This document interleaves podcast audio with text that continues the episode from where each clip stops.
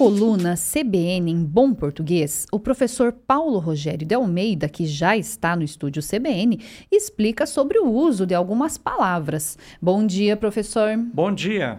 Professor, vamos começar com uma palavrinha aí que agora eu acho que está muito na moda. Mosquito da dengue, escorpião, mordeu ou picou? Bom, vamos pegar primeiro o escorpião. Escorpiões, abelhas picam, não mordem.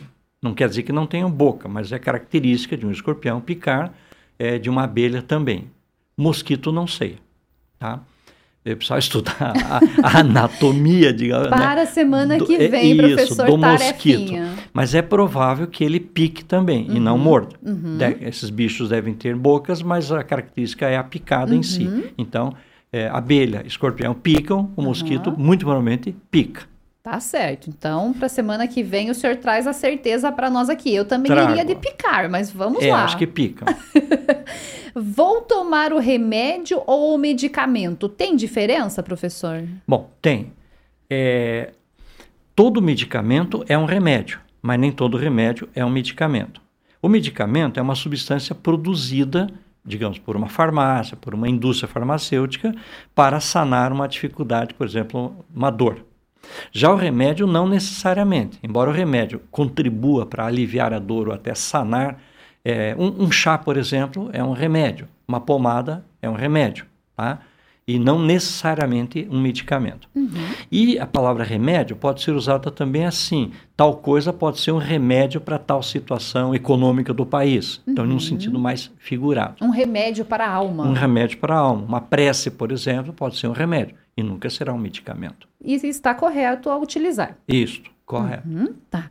Professor, e aí agora, hoje 28 de fevereiro, amanhã 29 bissexto, e aí a gente já vem para o dia 1 ou dia 1 de março? Eu preciso confessar que não sei de onde é que as pessoas tiraram essa expressão dia 1, tá? A expressão é dia primeiro, o que uhum. não significa que seja dia segundo, dia terceiro. Tá? Uhum. Então, dia 2, dia 3, dia 4, por aí na sequência é assim. Uhum. Mas já é tradicional há muito tempo que existe dia primeiro. O que há necessidade é nós convencermos as pessoas de que é dia primeiro e não dia 1. Um. Uhum. Correto. Outra palavrinha, professor. Em cima é tudo junto? Tem em cima separado? Tem em cima com um N? É muito provável que as pessoas estejam escrevendo em cima tudo junto, mas a expressão ainda é em cima de, uhum. inclusive precisa da uhum. preposição, uhum. separadamente. Uhum. Exemplo, o livro está em cima da mesa. Uhum. Então, em cima com N e tudo junto nunca não, existiu. Não, não e existe. nunca vai existir. Uh, provavelmente sim, não, porque, veja, nós temos dois fenômenos, não custa recordar, a, a língua, que é a gramática, que é a norma, e a fala, como nós realizamos essa língua. Tá. Então é provável que de tantas pessoas falarem, acaba, digamos, contaminando o texto. E venhamos a encontrar em, em livros, em revistas, jornais, e, né, sei lá, a, o em cima E-N-C-I-M-A. Uhum. Tá? Mas hoje, pelo menos, é uma expressão correta, é uma palavra errada, não existe. Professor, a palavra rúbrica, e aí até é, até a forma de, de falar, não só de utilizar, mas é rúbrica ou rubrica? Bem, talvez seja um pouco de encheção de minha parte, já vou avisando. Mas uma abreviatura abreviada é uma rubrica. O, o acento tônico está na BRI, uhum. na penúltima, tá? Nunca foi rúbrica, e se fosse, teria que receber um acento por se tratar de uma proparoxítona. Ok? Só que, de alguma forma, todo mundo fala rúbrica, né? uhum. né?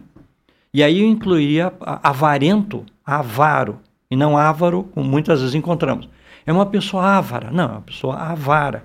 É um homem avaro, avarento. Só que essa é mais rara de encontrarmos e a rubrica é mais comum.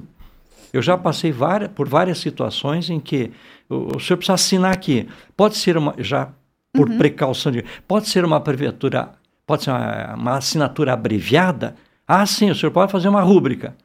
Daí eu fico pensando, será que falo, não falo? Como eu sou meio chato, falo, uma rubrica? É, uma rubrica. Não, uma rubrica. Daí tem que explicar para a pessoa que é uma rubrica. Que é uma rubrica. Então, rubrica. o correto é Bri. rubrica. Rubrica, assinatura abreviada, rubrica. Ah. Por sinal, uma recomendação. Em tese, os cartórios não podem cobrar, então devemos fazer, preencher uma ficha é, nos cartórios com a assinatura e também rubrica. Uhum. Porque daí ali está oficializado. Uhum. Qualquer coisa, em algum lugar, no contrato, sei lá, que nós assinemos, aqui não, está documentado, pode ir ao cartório X, que está lá registrado. É, é, oficial esta assinatura e é oficial esta rubrica. Uhum. Professor, e o mesmo se estende a recorde ou recorde? Aí temos um problema de interpretação assim. A palavra em inglês é record, óbvio, record, tá? Uhum. Sem acento, obviamente, por ser língua inglesa. Uhum. O que que acontece? A palavra em português é recorde, uhum. tá? Mas por influência da língua inglesa, muitas pessoas falam record. Uhum. Tá? E eu não sei até quanto tempo, a quanto tempo haverá ou levará para as pessoas sentirem que o correto é recorde. Uhum. É provável que dentro de um pouco de tempo, sei lá, vire recorde mesmo, uhum. por influência da língua inglesa. Uhum. Tá. E hoje, se as pessoas utilizarem para falar de forma informal, ela pode utilizar, mas sabendo o que é o correto. É a minha briga, sabe? Eu entendo assim, Cada um de nós pode falar do jeito que achar correto, mas uhum. o ideal é falar de forma mais correta possível, uhum. se atendo quanto né, o mais às normas gramaticais, às normas da língua, mesmo que pareça estranho. Uhum. O que não significa usar vocabulário, por exemplo, o que é um cinesíforo com C? É um motorista. Então, como é uma expressão muito antiga e caiu de moda, ninguém diz assim, eu chamei um cinesíforo lá, ah, é um taxista. É, é um motorista. Então, eu não estou pr propondo pegar coisas antigas, tá? estou propondo assim, estruturas. Um exemplo bem típico, as pessoas parecem que perderam a noção de regência verbal. Então, quem compra, compra alguma coisa. O que, que a gente ouve? Eu comprei. É diferente. Eu fui. Perfeito. Você uhum. foi, foi. Quem vai, vai. Se quiser acrescentar um acessório ao mercado, à escola, ao pátio, sei lá, é outra coisa. Mas não é um complemento exigido pelo verbo. Quem vai, vai, quem entra, entra, quem sai, sai, quem sobe, sobe, quem desce, desce. O que pode gerar né, algumas é, redundâncias. Agora, eu não posso dizer assim, eu aluguei, eu vendi, eu comprei, eu fiz. O que? O que, exatamente. Uhum. Nós estamos conversando com o professor Paulo Rogério de Almeida na coluna CBN em Bom Português, que é, é toda a quarta-feira. E aí o professor está dando algumas dicas aqui, falando sobre o uso de algumas palavras que devemos utilizar aí corretamente, pelo menos tentar, né? Professor, o dicionário é um bom amigo ainda? Excelente. E os dicionários ficaram mais baratos. Vou dar uma dica meio esquisita.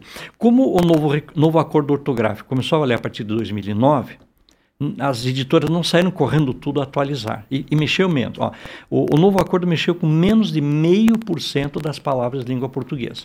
Então é possível encontrar dicionários de bolso, ou pequenos ou grandes, por preços bem acessíveis né, em sebos. Uhum. Não há uhum. necessidade, eu não estou sendo contra entrar sim, numa sim. livraria, papelaria e comprar a versão zero quilômetro. Mas dá e é um excelente amigo, um excelente auxiliar, deve ser. Inclusive o celular tem, a internet tem, uh, os grandes dicionários estão todos disponíveis em formato online. O que facilita bastante, né, professor? Muito. Professor, muito obrigada pela sua participação aqui na CBN Ponta Grossa e até a próxima quarta-feira. Até a próxima. Um abraço a todos. Esta coluna estará disponível logo mais no site da CBN. 10 e 15, vamos para um rápido intervalo.